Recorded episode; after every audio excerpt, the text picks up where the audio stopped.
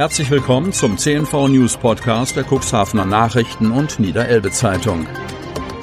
In einer täglichen Zusammenfassung erhalten Sie von Montag bis Samstag die wichtigsten Nachrichten in einem kompakten Format von sechs bis acht Minuten Länge. Am Mikrofon Dieter Bügel. Zunächst folgt ein kurzer Werbebeitrag von Hesse Immobilien. Mehr unter hesse-immobilien.de. Hesse Immobilien, Ihr Partner rund um die Immobilie. Nicht nur in Cuxhaven. Rufen Sie uns einfach an. Telefon 04721 444 056.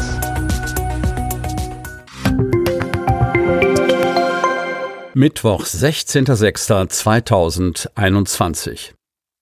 Inzidenz bleibt weiterhin stabil niedrig. Kreis Cuxhaven. Auch am Dienstag meldet der Landkreis Cuxhaven lediglich zwei Personen, die sich mit dem Coronavirus infiziert haben. Damit liegt die Inzidenz im Landkreis bei 3,5. Landrat Kai-Uwe Bielefeld beurteilt die derzeitige Lage als stabil. Anders als am Montag vom Landkreis mitgeteilt, beträgt die Quote bei den Erstimpfungen mittlerweile 47,46 Prozent. Darum gibt es Einwegboxen auf der Elbfähre. Cuxhaven, dass einige Speisen im Gastrobereich auf der Elbfähre Green Ferry 1 in Styroporboxen mit Plastikbesteck ausgegeben werden, sei den Corona-Hygieneregeln geschuldet. Essen und Heißgetränke müssten in Einwegverpackungen ausgegeben werden, weil man kein Restaurant sei, teilte Geschäftsführer Heinrich Ahlers auf Nachfrage unseres Medienhauses mit. Wie passt so etwas zur Green Ferry mit sauberem Antrieb, Gerade an der Küste sind Meeresmüll und seine Bekämpfung ein großes Thema. Mit zunehmenden Lockerungen werde man wieder Teller und Becher verwenden können und damit in dieser Woche beginnen. Wenn Einweggeschirr zum Einsatz komme, werde umweltfreundliches Material eingesetzt. Wir haben davon eine Menge angeschafft, auch aus Bambus, so Ahlers. Schwierige Tierrettung durch Feuerwehr. Oberndorf. Die Feuerwehr Oberndorf musste am Dienstag ein totes Schaf aus der Urste bergen. Gegen 11 Uhr befand sich ein Bootsführer mit seinem Boot am Anleger der Urste in Oberndorf.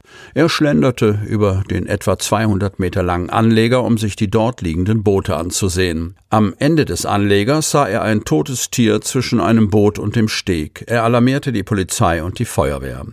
Die Oberndorfer Feuerwehr fuhr mit ihrem Boot zur Einsatzstelle. Bei erster Erkundung durch Polizei und Feuerwehr fand man das tote Schaf im Wasser. Dieses Tier lag bereits längere Zeit im Wasser und die Verwesung hatte bereits eingesetzt. Um den Kadaver aus dem Wasser zu bergen, wurde er mit einem Sturmhaken etwa 180 Meter im Wasser am Anleger entlang gezogen.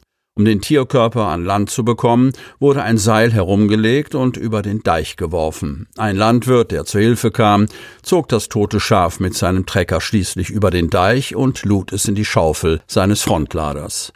Die Samtgemeinde Hadeln beauftragte die Tierverwertung Wanner, das verendete Schaf zu entsorgen. Wem das Tier gehört, ist bislang nicht geklärt. Tiedemann nominiert. Hemmoor, Einstimmig hat der SPD-Ortsverein Hemmoor Jan Tiedemann aus Hechthausen erwartungsgemäß zum Kandidaten für das Samtgemeindebürgermeisteramt im Hemmoorer Rathaus nominiert. In seiner Bewerbungsrede schilderte Tiedemann in Hemmoor seine Vorstellungen von der künftigen Politik im Hemmoorer Rathaus. Auch in Hemmoor gab es großen Entwicklungsbedarf. In seinen Berufsjahren bei der Deutschen Post und der Telekom habe er den Wandel von der Behörde zur Aktiengesellschaft erlebt. Es habe sich gerade in den letzten Jahren gezeigt, wie schnell sich sich die Arbeitsbedingungen veränderten und die Digitalisierung voranschreite. Jan Tiedemann ist 55 Jahre alt, verheiratet und hat zwei Kinder.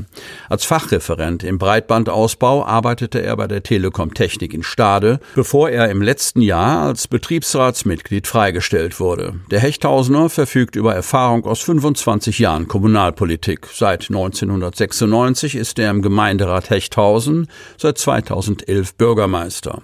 Seit 2001 im Samtgemeinderat Hemmoor, seit 2016 erster stellvertretender Samtgemeinderat Gemeindebürgermeister und seit 2016 im Kreistag. Nadelöhr-Strichweg, Cuxhaven. Ein größeres Hindernis am Fahrbahnrand reicht und schon kommt es am Strichweg zu Staus. Aktuell sorgen allein drei Baustellen dafür, dass Autos, Radfahrer und Busse immer wieder warten müssen, um den Gegenverkehr passieren zu lassen. Im Sommer wird der Strichweg so schnell zum Nadelöhr.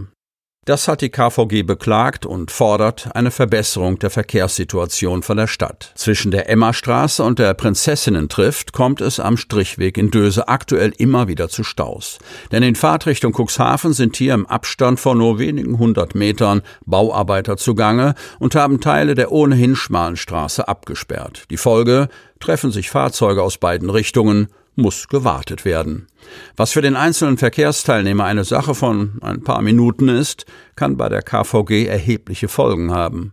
Gerade in den Sommermonaten kommt es durch solche Hindernisse zur Verspätung unserer Busse. Die Fahrgäste verpassen anschließende Züge, erklärt Sprecher Oliver Blau. Baustellen seien da bei weitem nicht das einzige Problem. Auch Falschparker und viele Radfahrer sorgen vor allem in den Sommermonaten dafür, dass unsere Busse verspätet ankommen, so blau. Wer regelmäßig auf dem Strichweg unterwegs ist, weiß, Radfahrer können nicht immer sofort überholt werden, etwa wenn sie selbst an parkenden Autos vorbeifahren und der entgegenkommende Verkehr ein Überholen nicht zulässt. Die Stadt schaut ihrerseits, was sie unternehmen kann, um die Verkehrspolitik der KVG zu verbessern, sagt Baudezernent Martin Adamski. Wir arbeiten an einem Radverkehrskonzept, das wir Ende Juni, Anfang Juli vorlegen werden, so Adamski. Der Strichweg werde darin eine wesentliche Rolle spielen. Aber baulich kann man nicht viel tun. Wir müssen entscheiden, was wollen wir eigentlich, so der Baudezernent. Denkbar wäre etwa eine Neuordnung der Parksituation oder ein Ausbau zur Fahrradstraße. Ob die Stadt auch über eine Einbahnstraße nachdenkt, wie Busfahrer Carstens fordert, verrät Adamski nicht. Nur so viel, wir arbeiten an einem Mobilitätskonzept für die ganze Stadt, das wir im Herbst vorlegen möchten. Sie möchten noch tiefer in die Themen aus Ihrer Region eintauchen?